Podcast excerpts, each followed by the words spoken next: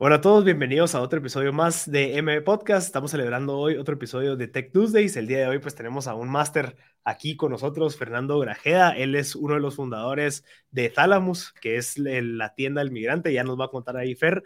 Pero para que sepan, pues Fer no solamente es un emprendedor, sino que también es, es un directivo de un banco en Chile que es sumamente conocido y también pues es escritor, deportista, es padre de familia. Entonces, algo de lo que vamos a hablar es cómo, cómo es que, que logra o qué superpoder tiene para manejar tantas cosas. Pero lo que queremos también es entender realmente el problema que soythalamus.com eh, está resolviendo en la vida de los migrantes, qué es lo que está pasando en el tema de la migración, de, de, de la realidad que pasa aquí en Guatemala y estoy seguro que en algún momento pues van a abarcar otros países, si no es que ya lo están abarcando. Pero Fer, bienvenido, gracias de verdad por tu tiempo. Eh, estás en Chile, yo no sé cuántas horas son de diferencia, pero que nos hayas dado esta hora, pues te lo agradezco bastante. ¿Cómo estás? No, muy bien, muy bien, Marcel. A, a vos muchas gracias de verdad por, por, la, por la invitación en nombre de Tálamos, en nombre mío. Eh, sabemos el gran trabajo que están haciendo ustedes eh, en, en, en, en, sacar eh, y, y, y, compartir información, historias, humanizando emprendimientos, humanizando proyectos. Y de verdad para nosotros es un honor estar acá. O sea, muchas Buenísimo. gracias. Buenísimo, Fernando. Pues mira, platiquemos. Yo creo que tenés, tenés bastante que contar. Escritor, empresario, emprendedor, deportista, padre. Eh, creo que hay bastante tela que cortar ahí con varios temas, pero pero creo que lo que queremos hacer es tal vez dar un poquito de background de cómo es que vos llegaste a toparte con el problema que viene Thalamus a resolver. Entiendo que vos viajaste, tuviste una experiencia de, de, voluntariados en India y estoy seguro que pues otras cosas, sos escritor, entonces tenés como una perspectiva totalmente distinta de la vida, pero contanos un poquito cómo, cómo te topás con el problema que actualmente Thalamus está resolviendo. Sí, mira, la verdad es que, eh, bueno, yo me fui a los 18 años de Guate, eh, estuve, tuve la gran oportunidad de estudiar con una beca en Estados Unidos un año, después me fui a hacer pruebas de básquet a, a España, eh, no funcionó, obviamente. Eh, luego eso estuve mochileando en Europa, terminé en Inglaterra, ahí saqué mi carrera, estuve trabajando mientras estudiaba, empecé siendo consultor en Deloitte, estuve dos años en la oficina de Londres, después me fui a Barcelona eh, y ahí después tuve una, esto de la, de la, de la experiencia de, de, de, vida en la India. Previo a eso me habían eh, diagnosticado cáncer testicular a los 25 años. Eh, eso obviamente me cambió mucho, mucho la vida, me cambió la percepción. Eh, después de eso, como que esa, ese, como siempre dijo, me quitaron la, alfombra de la, de la, comodidad de lo, que, de lo que uno cree que va a ser eterno, sobre todo a esa edad. Y no sé por qué, te lo juro que no, no, no, entendí hasta que ya lo viví. El tema de la India me llamó demasiado. No, no, era, no iba en un plano espiritual, sino en un plano un poco más humano de, de, de compartir con gente. Eh, estuve en el ashram de Gandhi eh, haciendo un voluntariado dos meses. Iban a ser tres, pero me dio apendicitis en, en medio. me pararon por allá en un hospital. No te creo. Privado. No, fue una experiencia de entrega total.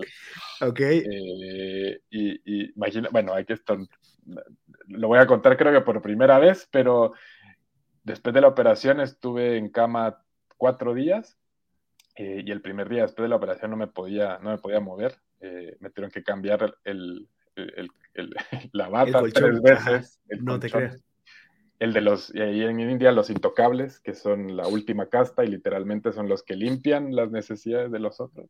Y te lo juro que fue una experiencia demasiado potente de, de, de ver a esta persona que me estaba limpiando a mí. Yo tenía 27, 28 años eh, tres veces, me iba, me limpiaba, me daba así en la cabeza y se iba.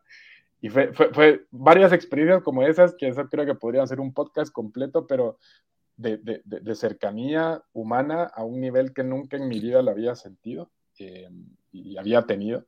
Y eso de verdad que esa experiencia a mí me, cambió mucho la, la, la, mente. Conocí gente muy inspiradora, eh, gente que, que, de verdad hacía, o su vida era devotamente servir a los demás.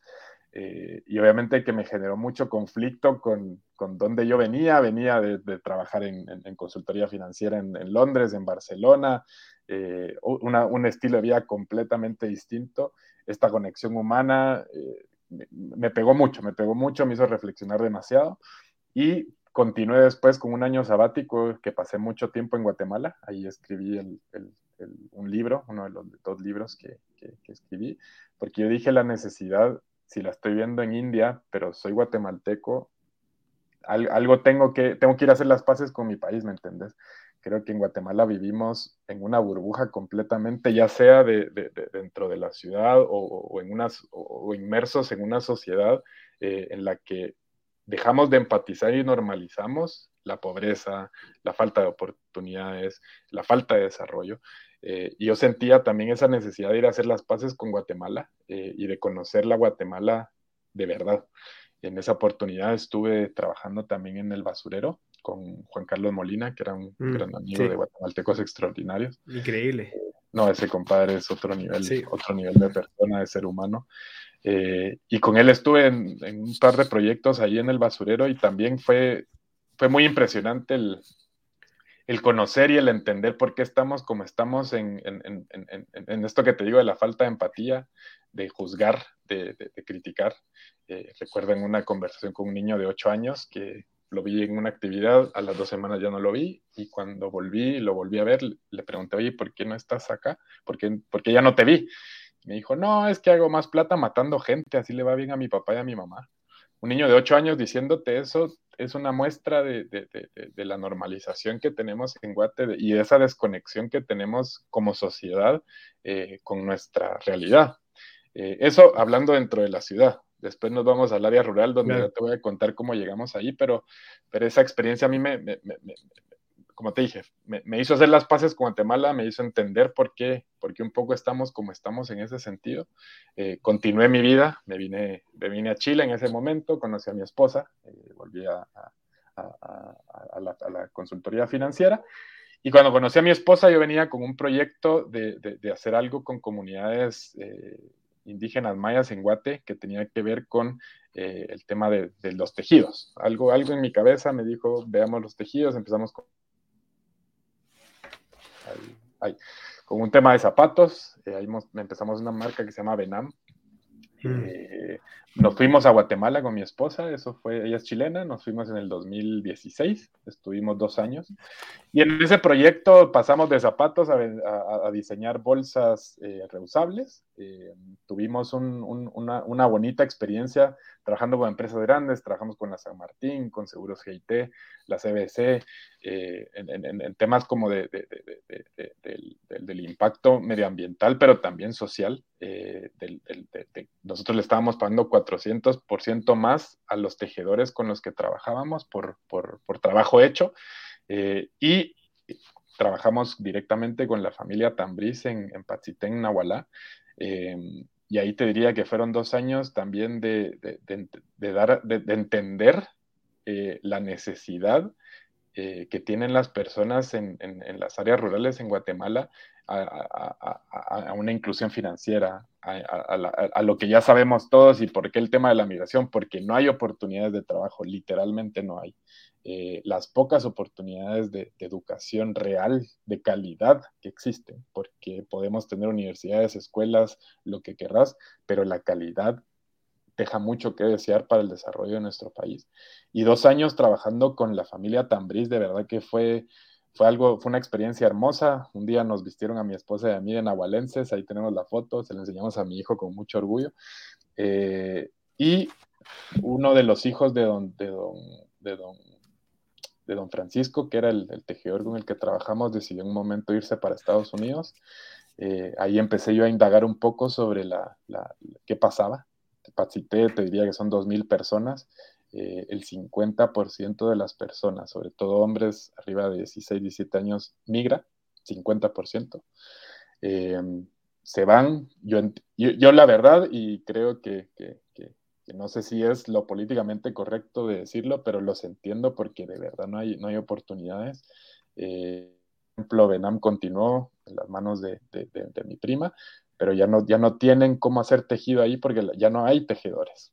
los tejedores ya se fueron. Estamos perdiendo algo milenario, eh, estamos perdiendo cultura, eh, todo por esta necesidad de, tener que irse a otro lado muchas veces de forma forzada, muchas veces por, algo que también tenemos el sueño americano puesto en la cabeza, em, pero es una realidad que sí estamos perdiendo mucho a nivel cultural, a nivel de, sociedad, y estamos ganando en plata, o sea, no sé si estás eh, como al tanto, pero este año va a ser el récord de las, del, monto de remesas enviados, que ya son 12 mil millones de dólares.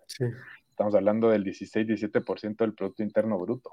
Estamos dependiendo de eso para poder tener cierto desarrollo en Guatemala. Entonces, ¿qué es lo que vemos nosotros? Y ahí ya aterrizo un poco con la, con la idea de Tálamos y ahí te cuento un poco cómo, cómo llegamos a eso, pero la necesidad que estamos viendo es el dos, estos 12 mil millones de dólares que se van a recibir en el 2021, no hay una alta, un alto porcentaje que eso vaya a desarrollo de sociedades, de comunidades. Se va a consumo. Solo el 10% más o menos se va a temas de educación. Todo lo demás se va a consumo. La construcción es uno de los mayores, de los mayores rubros en los que se están eh, llevando las remesas. Todo lo demás es consumo puro. Em, entonces, algo que nosotros identificamos es, sí, una oportunidad de negocio, pero con impacto. ¿A qué me refiero? De esos 12 mil millones de dólares hicimos el ejercicio. Si por Tálamos pasara un 0,5%, nosotros estaríamos impactando casi que a 5 millones de personas con productos que de manera medible cambian vidas. Cuando te digo esto de medible, no te estoy haciendo greenwashing, no te quiero decir que con un celular te voy a cambiar la vida. No, ¿con qué te voy a cambiar la vida? Con un ecofiltro, con un lavamanos, con un sanitario, con un biodigestor, eh, con unas unidades de Nutrilisto que son unas, unas, eh, un complemento alimenticio para bebés de 6 a 24 meses, sobre todo pensado en la dieta de niños eh, que, que, no tienen acceso a, a, una dieta muy completa.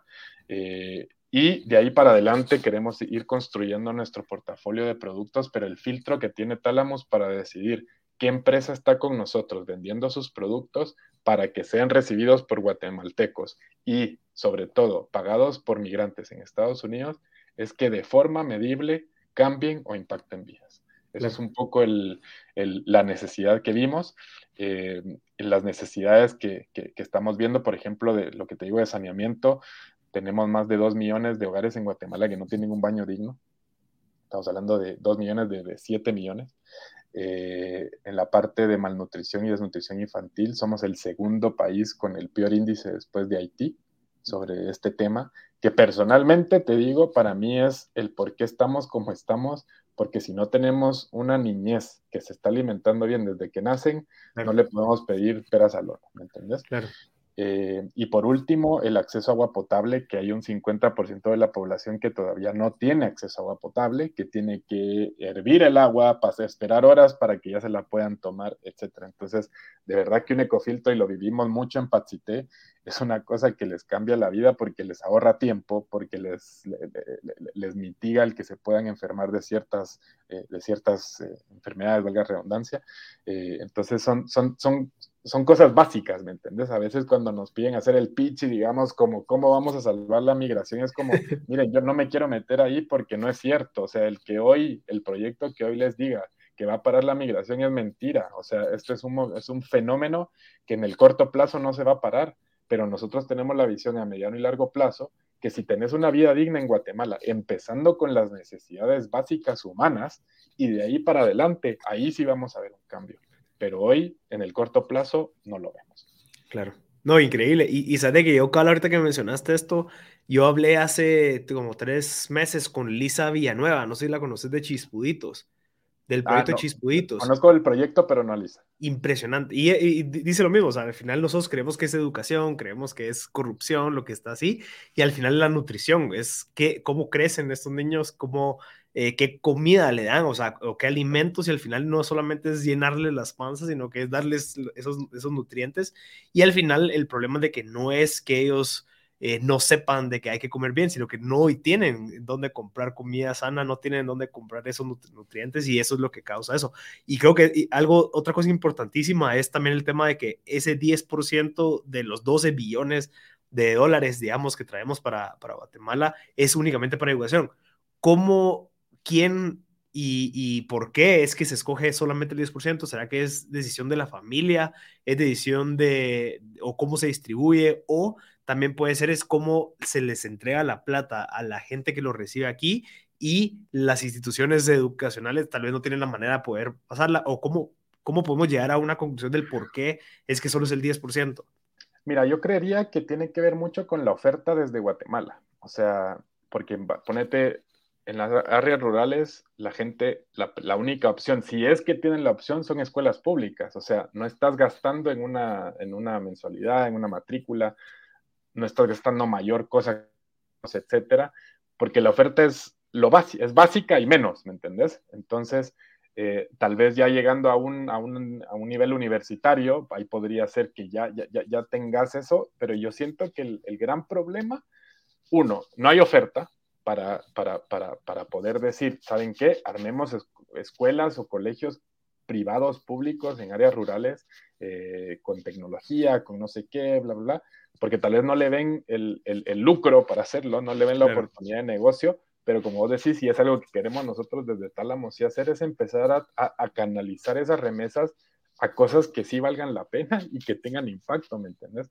Pero yo te diría que hoy por hoy, mi percepción personal es, la falta de, oferta dentro de Guatemala y dos, también un poco la, cultura eh, que tenemos en Guatemala, que creo que son muy pocos los que de verdad saben que invertir en educación es una inversión y no un gasto, ¿me entiendes? Claro. Entonces, siempre está y sabemos también en, muchos lugares de Guatemala que mientras más hijos tenés es mejor porque más van a trabajar y más ingresos van a vas a llevar a la casa. Entonces, son estas, estas, estas percepciones, estas cosas que nos han metido desde niños eh, y es la cultura eh, que finalmente también siento que frena el, ver a la, educación como la mayor inversión eh, a largo plazo en conjunto con esto de la alimentación de los niños. Claro.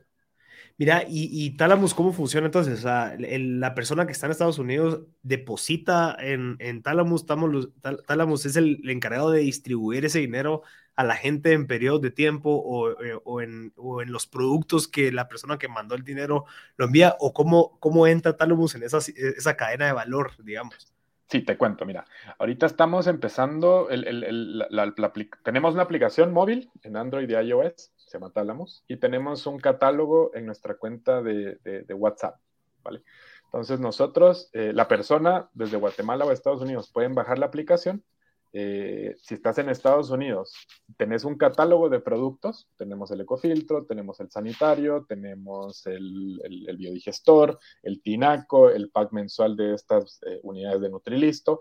Ellos, pueden, ellos hacen la compra dentro de la aplicación. Eh, tenemos tres métodos de pago que puede ser con tarjeta débito crédito. también aceptamos tarjeta débito, sobre todo para las personas no documentadas eh, y no bancarizadas en Estados Unidos, pero que pueden ir a un Walgreens, comprar una tarjeta, meterle plata y hacer la compra como se hace tradicionalmente. Eh, tenemos la opción de que si la gente prefiere enviar el dinero a su familia y, ellos hacer la compra, pueden hacer una transferencia bancaria o, un depósito bancario. Y finalmente un poco donde estamos metiendo un poco de innovación y ahí es la parte de fintech es eh, también estamos dando eh, la opción de microcréditos a ítems arriba de 150 dólares para arriba. ¿Qué es lo que pedimos nosotros para hacer la evaluación de riesgos? Porque tampoco vamos a, prestar plata solo por prestarla. Es, eh, nos estamos enfocando en los recibos de remesa, tanto de la persona, si, el, que, el que está sacando el crédito está en Estados Unidos, las, las, las, boletas, los recibos de las, de las remesas enviadas en un periodo de tiempo y si es en Guatemala, las boletas de, o los recibos de las, de las remesas recibidas en Guatemala por un periodo de tiempo y ver si estás en Guatemala, quién es tu aval en Estados Unidos a nivel de relacionamiento, eh, dónde trabaja, etc. Eh, ese es un poco lo que estamos haciendo para poderle dar oportunidad tanto a los bancarizados y sobre todo a los no bancarizados, que ese es otro problema que tenemos en Guatemala, que el 50% de la gente no tiene una cuenta de banco, ¿verdad? Entonces ahí estamos como que buscando eso. Al hacer la compra, ahorita estamos enfocados exclusivamente en Quiché porque vamos un mes y medio y estamos como, como agarrando atracción acá porque estamos igual trabajando con Water for People, que es una ONG enfocada en temas de agua y saneamiento en, en Quiché. Eh, y ya sabemos y estamos viendo todo el foco con, con, gente en Houston, eh, migrantes allá. Entonces, al hacer la compra en nuestra plataforma, nosotros en cuatro comunidades del Quiché, les enviamos el producto a la puerta de la casa a las personas. Si están fuera de nuestro alcance de estas cuatro comunidades, ellos van a buscarlo a la, a la ferretería Casa Grande, que es con la que estamos trabajando, y ellos se llevan el producto. Entonces, por el momento, como te digo, estamos recién lanzando, llevamos un mes y medio, eh, enfocándonos en Quiché para luego obviamente irnos toda Guatemala. Eh, y lo que queremos es llegar a México, El Salvador, Honduras, el Triángulo Norte.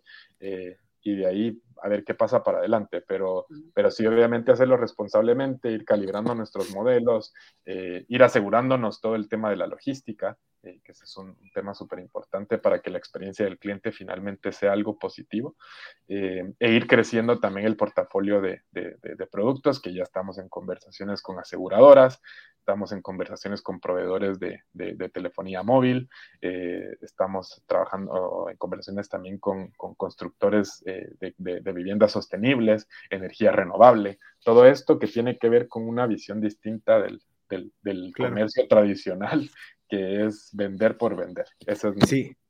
lo que Interesante. Mira, y en el tema de los productos nuevos, esos obviamente son basados en las preguntas que te hace la gente. Mira, no tenés seguros, mira, no tenés acceso a que yo pueda pagar la luz de mi casa desde aquí, o sea, todo ese tipo de, de situaciones. Mira, es, es, es, una mezcla, son, son, cosas que vamos viendo de nuestros usuarios. Eh, con los que obviamente tenemos confianza, irles preguntando qué más, qué, qué más van ellos, qué más podríamos incluir. También se nos han acercado proactivamente empresas eh, para decirnos, oigan, ustedes ya que están con este mercado, eh, tenemos este producto, etcétera.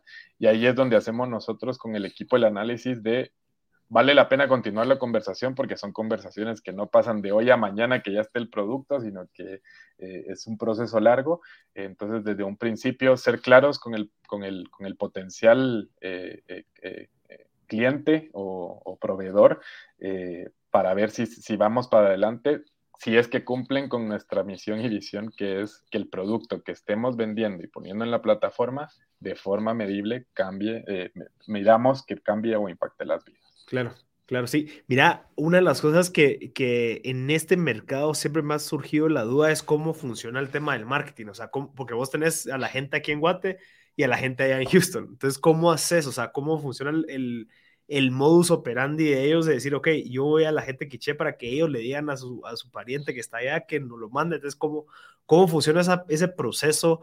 De confianza, porque entiendo que hay mucha gente que ya, está haciendo todo el tema de remesas, hay miles, como es un negocio tan, atractivo, hay muchas opciones, pero ¿cómo, cómo, te, cómo destacas y cómo empezás a crear algo que al final, obviamente entiendo el, el impacto social, eh, pero estoy seguro que muchos también ofrecen algo ya sea similar o tal vez no tan, con, con, el enfoque tanto del impacto, pero que te resuelven el problema, te lo resuelven. Entonces, ¿cómo funciona y cómo te ha ido en esa experiencia? Mira, diste en el clavo, creo yo que es el gran desafío de esto, o sea, porque cuando vos miras las estadísticas también de esas remesas, por dónde pasan, cómo van, van canalizadas o van directamente al, al, bolsillo de las, de las personas. No, no, no, no, quiero mentir con el porcentaje, pero sé que es un muy gran, un alto porcentaje que va directo a las manos de las familias en Guatemala. Y ahí es donde surge el tema de te pedí 500 dólares para pagar no sé qué, pero ¿sabes qué? Tuve que pagar no sé cuánto y ahí la persona en Estados Unidos mandando más billetes. Pero bueno, eso es, eso es un tema. Pero yo te diría que es el, el, el, el, porcentaje más alto es que se envía a las manos de la persona, ya sea por una remesadora, ya sea por un banco, ya sea por una cooperativa, que ahora incluso las cooperativas están en eso. Eh, eh, y ahí es donde el, tema de que todos dicen, ay, el mercado migrante, ya, ya, ya la hiciste, así me dicen a mí, es como, no, o sea, no, no, no, es llegar y decir, eh, estoy con los migrantes y me volví millonario, no, claro. es un trabajo de hormiga y muchas de las, sobre todo los bancos con los que hemos hablado localmente en Guatemala saben que es un trabajo de hormiga porque el guatemalteco en Estados Unidos, como en Guatemala en áreas rurales, viven mucho en comunidades. Ellos depositan mucho su confianza en líderes comunitarios, eh, tanto, como te digo, tanto en Guatemala como, como en Estados Unidos. Entonces, nosotros, por lo menos lo que estamos, la, estrategia que estamos tomando es, yo soy parte como de, de, tres, cuatro grupos de, migrantes unidos en Estados Unidos. Eh, ayer tuve una entrevista con, con, un líder migrante en Houston, por ejemplo, eh, donde vamos como que viendo cómo poder hacer incluso reuniones pequeñas con 20 personas, 10 personas, contándoles qué es, qué es Talamus, cómo funciona la aplicación, porque es un, es un tema de, generar confianza, ¿me entendés? el marketing tradicional de un post, o, aunque le pongas un video, o ir a poner afiches, que hemos probado también de todo, eh, no funciona. O sea, es, es que ellos, las personas, los usuarios, los potenciales usuarios, tengan la tranquilidad que le están depositando la confianza a una persona, ¿me entendés? Eh, y uno de los grandes temas es también la paranoia con la que vive el migrante en Estados Unidos. Entonces, es bien difícil que, por ejemplo, creen un usuario en la plataforma. Nosotros hicimos todo una, una, una, una, un customer experience porque habíamos hecho una prueba anterior que era demasiado complicada y pedíamos mucha información, algo un poco más sencillo, más simple, donde ellos no se sintieran tan intimidados porque la, la, mentalidad es voy a dar mi número de teléfono, mi dirección y mi nombre y va a llegar la migra y se va a ir y me van a llevar, ¿me entendés? Entonces es un tema que es un negocio donde las estadísticas están, hay billete, hay flujo, hay de todo.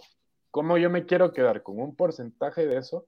Es de verdad ganando la confianza de las personas, eh, trabajando con comunidades tanto locales, ahí el apoyo para nosotros de Water for People ha sido increíble con la gente en Quiché, y con estos líderes comunitarios en, Estados Unidos en, pequeño, ¿me entiendes? Yo, yo tengo la, la, teoría que los primeros 100 van a ser los más difíciles, eh, pero después el boca a boca, y ahí estás otra vez hablando de comunidad, puede ser que ya agarre mucho más tracción lo que estamos claro. Mira, y, entiendo que tu equipo, o sea, son cuatro personas, si no estoy mal en el equipo. Sí, somos por el momento sí. ¿Y todas son full time ahorita o están eh, eh, como híbrido, digamos? Mira, todos estamos en híbrido. Eh, los dos socios, Diego, Diego Argueta y Ricardo Ibarra, son los, los socios programadores, ellos son los que ven toda la parte técnica, el desarrollo de la aplicación, el soporte técnico, las mejoras, mejora continua, etcétera. Son unos cracks, realmente unos cracks. Eh, para que te hagas una idea, no, no los conozco físicamente, llevamos un año y medio trabajando por el no de la pandemia.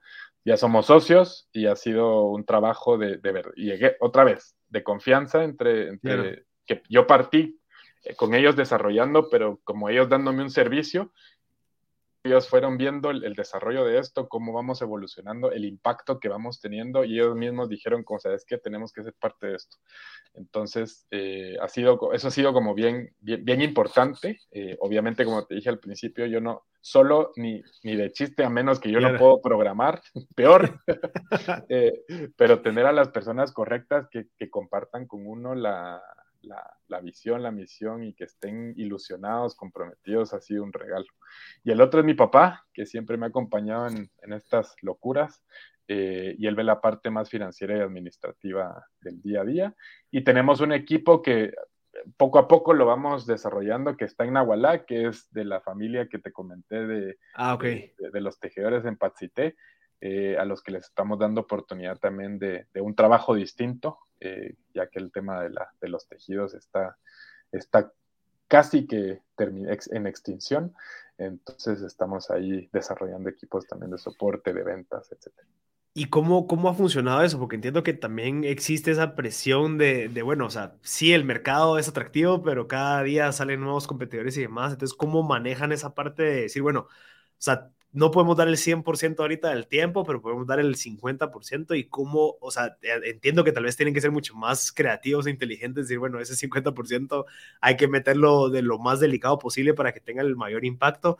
Entonces, ¿cómo han ido manejando esa parte? Porque entiendo que si, si estamos hablando del marketing y sabemos de que es algo bien complejo y hay que ganar la confianza de estas 100 personas y hay que ir a hacer las reuniones y demás, eso es igual a tiempo, ¿verdad? Y esfuerzo, viajes y estar haciendo todo esto. Entonces, ¿Cómo logran manejar eso y o cómo han logrado como, entre comillas, como despenicar, digamos, lo que no es prioridad con lo que es prioridad para dedicarle la energía eh, lo más eficiente posible, digamos? Sí, ahí yo creo que tocaste el concepto más importante, creo yo, que es para, para la vida, no solo para un emprendimiento, pero saber que somos seres de energía y que tenemos energía limitada. O sea, no es ilimitada, no es cuando yo quiera, no es le pongo el chip y le meto un boost y no, no, no. tu cuerpo te dice cuántas horas puedes trabajar, cuántas horas puedes estar con tu familia, eh, etcétera.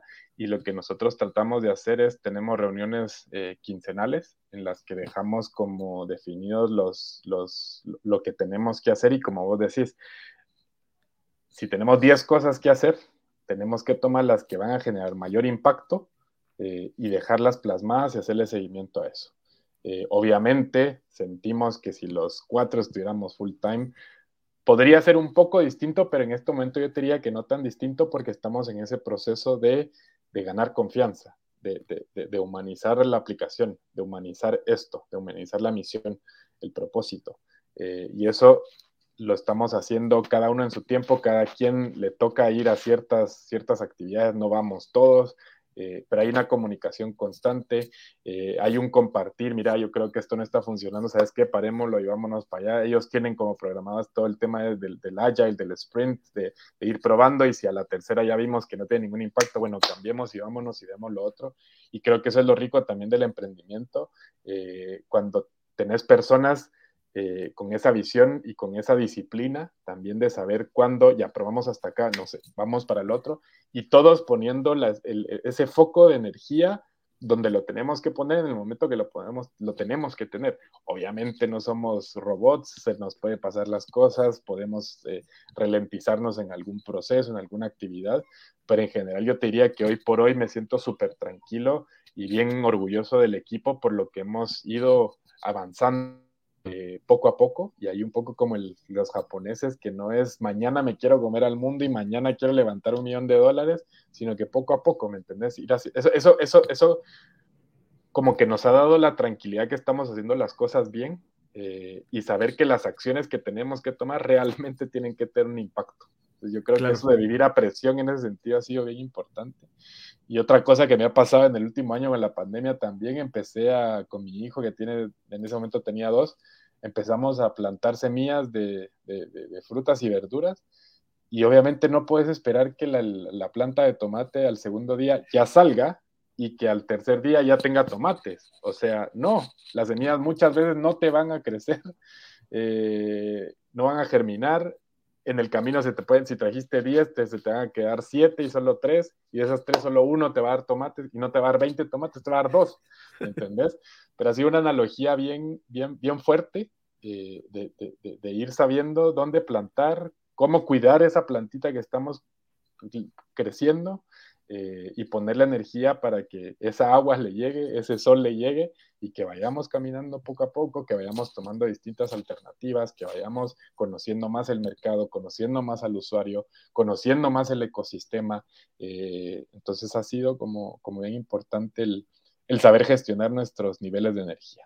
Sí, y, y, también creo que eh, entiendo también por tu background de ser escritor, o sea, estoy seguro que también te has logrado dar cuenta que cuando emprendes, o sea, existe ese, este, este, espacio de filosofía en donde te empiezas a dar cuenta de un montón de cosas, como por ejemplo eso, o sea, no hay que correr, o sea, al final, o sea, sabes que es algo que yo veo y, y, en tu caso, pues ya podemos empezar a hablar de eso, es de que yo veo el tiempo pues lineal, ¿verdad? Obviamente tenemos una hora y en esa hora pues podemos hacer lo que podemos hacer, sin embargo, esa hora es un costo de oportunidad de lo que podría estar haciendo en esa hora de algo más. Entonces yo algo que, que, me he topado y es algo que, que, he estado reflexionando es que yo me acabo de casar hace ya un año cabal y yo digo, bueno, o sea, el tiempo que le invierto a la empresa, el tiempo que le invierto a todo esto que yo quiero y que anhelas y, y, esa ansiedad de querer comerte al mundo, pues sí, tiene un costo de todo el tiempo que podías estar haciendo cosas con tu pareja, con tu familia, con tu salud, con tu filosofía, etcétera, etcétera. Entonces, ¿qué tanto, qué, qué tantas cosas estás dejando pasar? Por esa hora que le estás invirtiendo a eso que tal vez alguien te lo impuso o, o vivimos esa narrativa de que creemos de que hay que tener, ser millonarios antes de los 30 y si no, pues qué fracaso y, y que, que, hay que ser así, un montón de cosas. Entonces, yo creo que eh, el hecho de emprender me ha dado a mí el espacio de ser un poco más filosófico en el de, de entender un poquito más. Eh, obviamente estamos un poco solos, entonces tenés tiempo para pensar, te topas con obstáculos y retos bien difíciles que a veces te hacen reflexionar de la vida pero sí me he dado cuenta que, que yo venía basado en una narrativa impuesta por las redes sociales, por, libros, por un montón de cosas en donde yo tenía que ser millonario en los 30. Entonces, creo que sacrifiqué muchas cosas por esa narrativa y a veces es bueno cuestionarnos eso y decir, bueno, no, o sea, no necesariamente tenemos que llegar a levantar un millón de dólares la primera semana, ¿verdad? Podemos validar, podemos disfrutarnos esa experiencia de estar en Quiché con esta familia, hablar con esta gente, entenderla realmente y no solamente verlo como binario, ceros y unos, ceros y unos, ¿verdad? Entonces, ¿cómo has visto vos eso desde tu perspectiva en este tiempo que vas? Porque entiendo que lanzaron hace un mes y medio, pero el desarrollo del producto, el desarrollo de la idea, pues va mucho más atrás. Entonces, ¿cómo has visto vos esa perspectiva? Mira, muy, muy interesante lo que decís. Eh, yo creo que uno de los, de, los grandes temas es lo que decía de redes sociales, de lo que nos bombardean, lo, de lo que debería ser. Yo me acuerdo que con Benam, que fue mi emprendimiento anterior que te conté, yo, yo, quería escribir un libro después de los dos años que ah, obviamente altos y bajos y rebajos y nada.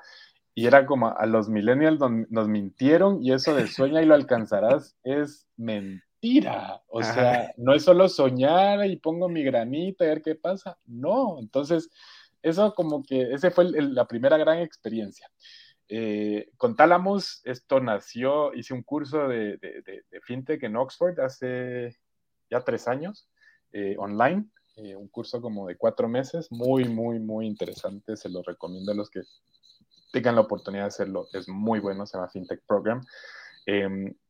De ese curso eh, surgió un, proyecto que trabajamos con, mi equipo en, el, grupo de, del programa y que era un poco el, tema de microlending, eh, microcréditos a, gente no bancariza. Eso después mutó a, a, Talamus, el proyecto eh, que pensamos que era solo microcréditos, dando la plata directamente el efectivo. Y en el 2019, en diciembre, eh, me invitaron a Oxford presencialmente para un FinTech Lab de cinco días para ir a como hacer una revolución de la idea y salir con algo un poco más aterrizado, más plasmable, más, más, eh, más, realista para, para el lanzamiento. Eh, eso fue diciembre y conocí a Diego y a Ricardo como en abril, mayo del año pasado. tuvimos la primera, desarrollamos la aplicación hasta diciembre eh, la primera de microcréditos que hicimos un pilot test. Eh, tuvimos de enero a, marzo más o menos con una prueba piloto. Ahí nos dimos cuenta y tuvimos que darle vuelta a todo el concepto porque me encontré, empecé a hablar con muchos venture capitals, eh, inversionistas, no en plan quiero levantar plata, sino era te presento la idea porque quiero feedback. y uno me, muchos como que nos dieron feedback de, ¿saben qué? El tema de dar plata solo así, sin, sin, sin tenerlo como amarrado a algo, como que es un gran riesgo, y ahí no me meto, no me meto, no me meto. Y ahí empezamos a darnos cuenta que por lo menos de la parte de, lo que es funding, por ahí no iba la cosa. Em, y ahí definimos eh, hacer esta prueba con, primero con Philip Wilson, con Ecofiltro, de Philip estaría dispuesto a que pongamos Ecofiltro en Tálamos y sobre eso podamos hacer ventas, no sé qué. Me dijo, obviamente, claro que sí. Me dijo, eh, tengo cinco minutos, decime cómo vamos a vender un millón de ecofiltros. Y yo, ya, dale. Eh, y así empezamos a contactar a la ferretería Casa Grande por medio de Water for People, a las, a las chicas de Nutrilisto, que son un equipo también súper, muy brillantes, muy, muy, muy, muy, muy preocupadas del, del, futuro de Guatemala. Y así llegamos a, a, a dos años ya eh, de, desarrollo de la aplicación a lo que es hoy, tres años de lo que ha sido la idea que nació en ese curso de, Oxford. Eh, y creo que como, como vos lo dijiste muy bien, es, es, es, tener la tranquilidad de que estás haciendo un proyecto que va a tener un impacto, eh, siendo inteligente, y yo no estoy poniendo todos mis ahorros puestos hoy porque la cosa tiene que dar tracción, ¿me entendés? Eh, empezado a hablar con otros venture capitalists y todo, Incluso ayer tuve una reunión y me decían, ¿y cuánto has vendido? le dije, y me dijo, no, entonces no estás listo. Y le dije, no, no estoy listo. Yo no, tú me, tú me escribiste a mí, yo no te escribí a vos, pero está bien hacer el primer, pero yo no voy a mentir de que ya necesito 350 mil dólares, una locura. No, no, no, no, no es eso, ¿me entendés? Es un, es un negocio, sí, número uno es negocio. Número dos, queremos tener un impacto. Eh, y número tres, queremos generar también fuentes de trabajo dignas en Guatemala. Pero eso tiene que ir poco a poco sin perdernos, sin perder el rumbo, sin dejar que otros nos coman y etcétera, etcétera, porque igual vos sabes cómo es el emprendimiento, también tienes que saber jugar tus cartas, pero sabiendo que lo que estamos haciendo lo estamos haciendo bien, vamos paso a paso, vamos, vamos calibrando, vamos entendiendo qué está pasando, dónde estamos cometiendo errores, dónde estamos haciendo las cosas bien. Y como te dije, ahorita nuestra meta son estos primeros 100 usuarios, estas 100 primeras compras que queden felices, que, que, que, nos recomienden y de ahí para adelante. Eh, pero ese es un poco el, el, tema. Y sí, algo que también, no sé si te pasa a vos, pero a mí me enerva ver que la gente disfrute y sea bombos y platillos cuando levantaste plata. ¿Por qué no cuando hiciste tu primer millón? Pero de verdad de profit, ni siquiera de venta, de profit. No, levanté 350 millones de dólares. Buenísimo. Y no sé si has visto una serie que se llama Silicon Valley. Sí, sí, sí. Matan empresas así, ya es normal.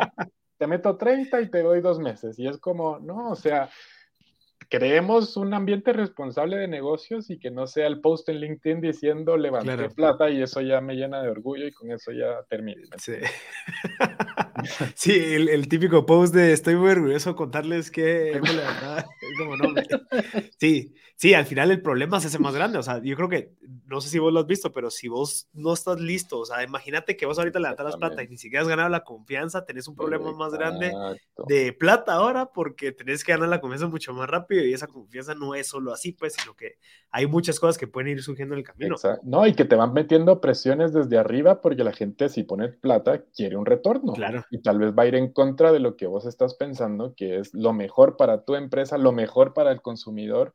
Eh, y, lo que es más importante es el retorno. Entonces, ahí, de verdad que esa serie de Silicon Valley me, me, me, encantó porque te, te, va mostrando realmente cómo es el juego, ¿me entendés? Y es, es, bien importante el, ser genuino en, lo que vos querés con tu negocio, ir a tu, a tu, paso. Obviamente, si llega un momento donde necesitas que, un equipo más grande, necesitas que venga alguien que sepa más, porque eso es algo que no sé si te pasa a vos, pero a mí como emprendedor, yo siento que hay como en todo en la vida, hay, niveles de madurez de emprendedores. Yo, yo, yo, creo que soy bueno generando algo de la nada, pero no sé si voy a ser el mejor para llevarlo a un millón de dólares. Y tal vez eso le va a corresponder a alguien más, pero no porque, ah, yo lo creé, yo me tengo que quedar y yo soy. No, o sea, si esto, y eso va un poco también ahí el tema también filosófico que vos hablabas de, hablaba con un amigo la semana pasada y me dice, no, es que para mí emprendimiento es mi hijo. Y yo le dije, no digas eso, de verdad no digas eso,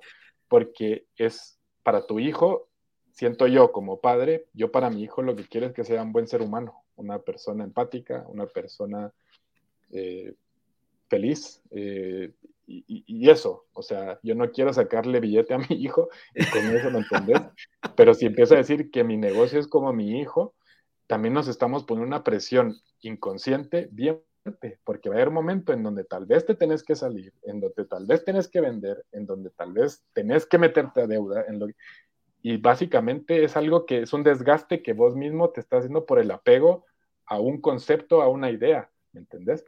Y no a algo que, como tu hijo, que tampoco hay que apegarse o aferrarse, pero es, es, un poco distinto. Entonces, la parte filosófica, sí, a mí me, me, hace mucho pensar el, el negocio eh, con, con, con, la vida, ¿me entendés? Claro. Yo creo que no podemos ser una cosa en negocio y una en la casa y uno en la vida espiritual, no, claro. somos un ser y, y eso es.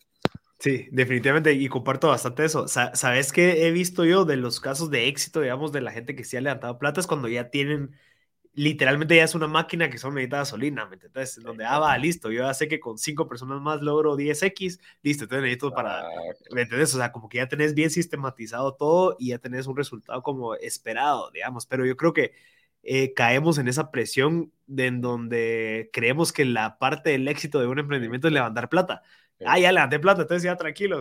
no, no, o sea, al final eso no es el problema. Al final quien sale perdiendo ahí sos vos, o sea, quien, quien se que el que perjudicó eso fuiste tú al tomar esa decisión, porque no dejaste ni siquiera que respirar el negocio como para que agarrara fuego. ¿Me entiendes? Exactamente. Exactamente. Y eso es algo que, que, que tenemos que, que, tomar. Pero mira, si quieres solo para, para ir concluyendo una parte interesante, eh, Fernando, pues me contaste que estás trabajando como director de la parte de auditoría en, el banco HSBC en Chile, eh, pues el emprendimiento, padre, esposo, etcétera, etcétera. ¿Cómo, cómo haces o cómo, cómo tenés contados esas horas o cómo manejas esa energía?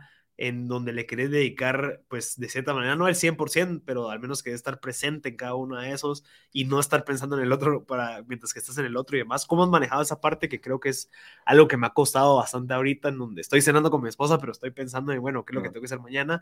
Y entiendo, y eso es solo con dos cosas, y ni siquiera tenemos hijos, pero entiendo que, no sé, cada vez se va complicando un poquito más. Entonces, desde tu perspectiva, ¿cuál crees que es la mejor manera de desenchufarse, digamos, como que de, ciertas cosas como para poder dedicarle al 100% en esos momentos? Mira, número uno yo creo que es ser flexible y autocompasivo con uno mismo, de que uno no es perfecto, de que no sos una máquina, de que nos gustaría hacer mil cosas en el día. Por lo menos yo sé que soy, tengo mis recursos limitados, eh, y priorizar. Mi prioridad número uno es mi hijo. Yo cuando estoy con mi hijo intento el 90% de las veces no estar con celular. Si vamos a jugar, si vamos a caminar, si voy a estar con él, si le estoy dando de comer, si obviamente peco a veces, pero mi cabeza, mi prioridad es no estar con celular, sino estar con él. Yo sé que él si se va a dormir a las 9, yo de 9 en adelante puedo hacer cosas de tálamo. ¿Entendés? Eh, durante el día tengo una responsabilidad con el banco que tengo que cumplir eh, pero eh, como que tengo bien definido que el tiempo con mi hijo es tiempo con mi hijo. Eh, cuando yo llego de mi casa a las 7 hasta que se duerme 9, 9 y media. Después si tengo, cuando tengo que enfocarme en cosas de tálamos, ahí lo hago. Hablo con mi esposa y le digo, mira, el sábado, por favor, voy a estar out. te pido, bla, bla, bla. Le pido, lo hablamos una semana antes. Ella sabe que el sábado sí voy a estar. Con tálamos tiene que ser un tema hablado no es que se me ocurrió que hoy tengo que hacer y de ahí quedo mal con los planes, etc. Eh, ella también es emprendedora, entonces me entiende y es una conversación que vamos teniendo de, bueno, me toca, te toca, eh, y cuando estamos con Ferran, que se llama mi hijo, siempre los dos sabiendo que, el tiempo es para él, ¿me entiendes? Eh, entonces, quitarnos esa, yo siento que es esa autoexigencia que nos tenemos, que muchas veces es muy dañina, eh, un correo, si no lo mandaste hoy a las 12, pero lo tenías que, en tu cabeza mandar hoy a las 12 porque si no iba a ser la, la peor error de tu vida y lo vas a mandar a las 4, ¿cuál es la diferencia? O sea, si es algo que de verdad tienes que mandar, me mandaron, por ejemplo, también un grant para un banco, no sé qué, me dijeron domingo hasta las 11.30 de la noche. Obviamente que ahí sí tuve que romper todo el esquema y lo tuve que mandar, ¿me entendés? Pero eso no pasa todos los domingos y no cada cosa que tengo que mandar o que tengo que estar viendo es algo que tiene un límite y que si no paso ese límite, la vida se me va a acabar, ¿me entendés? Eh, ser flexible con tu equipo también, porque tu equipo también está pasando por cosas, eh, y, saber cómo ir delegando y balanceando cosas para que la carga no se la lleve tanto uno u otro, ¿me entiendes? Eh, entonces yo creo que es, es, es, que uno se bien sus prioridades, ser bien consciente de, de, qué querés, o sea, nosotros con mi esposa tener a nuestro hijo, de verdad fue un milagro, entonces para nosotros la paternidad y maternidad es, es un tema de mucho agradecimiento, ¿me entendés? Y no fue como, ah, ya, ya tuvimos y tengamos otro y otro y otro, como que no fue tan fácil. Eh, entonces sí hay una, hay una conciencia de, de, de, de, ser padres conscientes, valga la redundancia. Claro.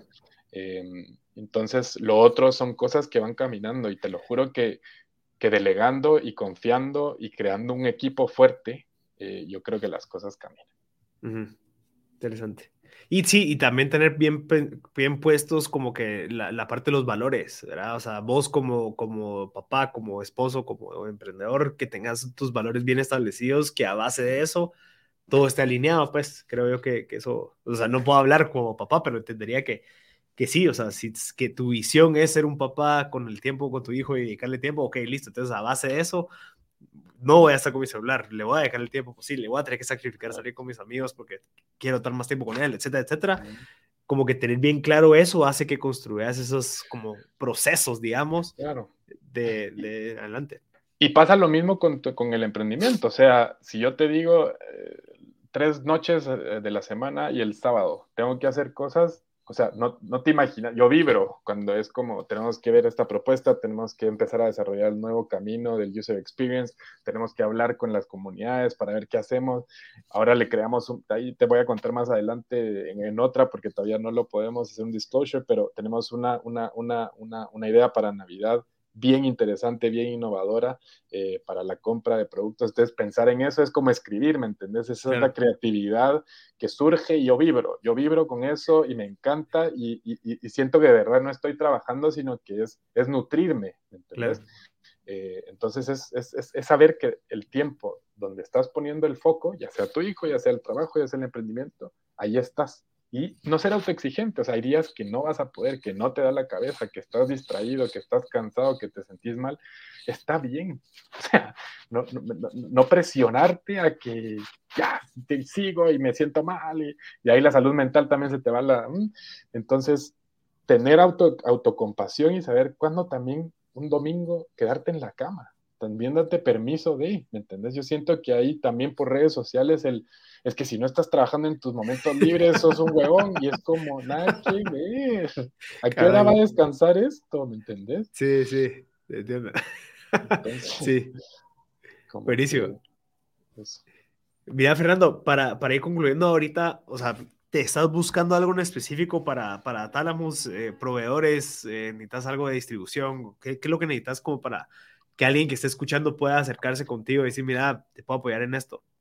Mira, lo que estamos buscando es, eh, como, como, te había comentado, crecer la parte de, portafolio de productos. Eh, si hay empresas que conecten con nuestra misión, que sepan que hay una oportunidad de mercado, sobre todo en áreas rurales, no voy a decir que exclusivamente, pero sobre todo en áreas rurales, eh, que se comuniquen con nosotros. Ahora vamos a estar lanzando como que una opción para que la gente pueda dar un formulario, qué productos tienen, etcétera, etcétera, para poder tenerlos en el radar.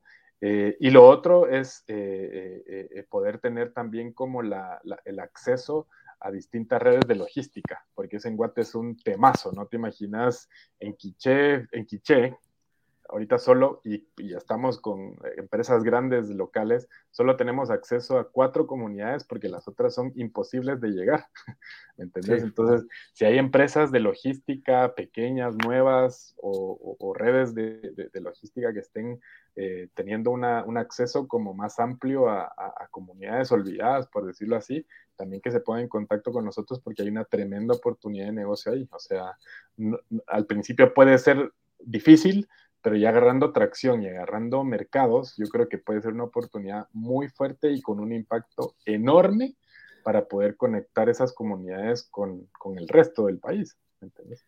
Listo. ¿Y, que eso... ¿Y cómo se puede contactar contigo? No, y solo, sorry, y un inversionista que nos dé un millón de dólares. Ah, Ahorita. Ahorita, ya. No, mira, se pueden contactar con nosotros eh, por correo, es fer.soytalamos.com. Ok.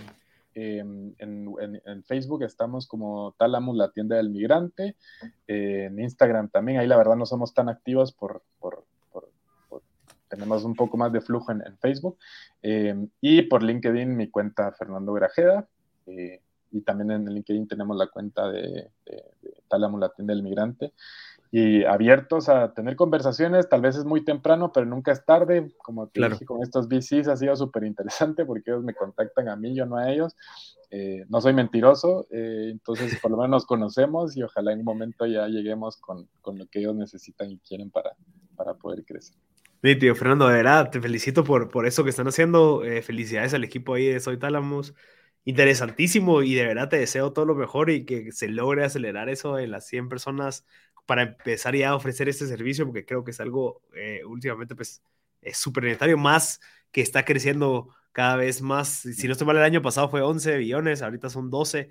O sea, son 12 sin contar noviembre y diciembre todavía. Ajá, y que es lo, los meses más altos, así que eh, de primero que el otro año va a ser mejor, así que cada vez se va ampliando ese mercado, pero con el enfoque de tener ese impacto. Así que, Fernando, de verdad te lo agradezco por tu tiempo y felicidades. No, a vos de verdad muchas, muchas gracias. Eh, y gracias también por lo que estás haciendo, porque de verdad sos un influenciador muy positivo, eh, con, contenido de valor. Yo creo que eso es súper importante en estos tiempos. Eh, no es cualquier cosa. y de verdad muy, muy agradecidos por, por tenernos acá, por, por ponernos en el radar y obviamente ojalá esta sea una de las primeras de tantas conversaciones porque sé que compartimos muchos valores y, visión de, vida. O sea, de verdad, muchas gracias y, y, también para vos muchos éxitos. Buenísimo. Gracias, Fernando, y gracias a toda la gente que se quedó hasta el final. Yo soy Marcel Barscut y este fue otro episodio de Tech Tuesdays. Gracias, Fernando. Nos vemos.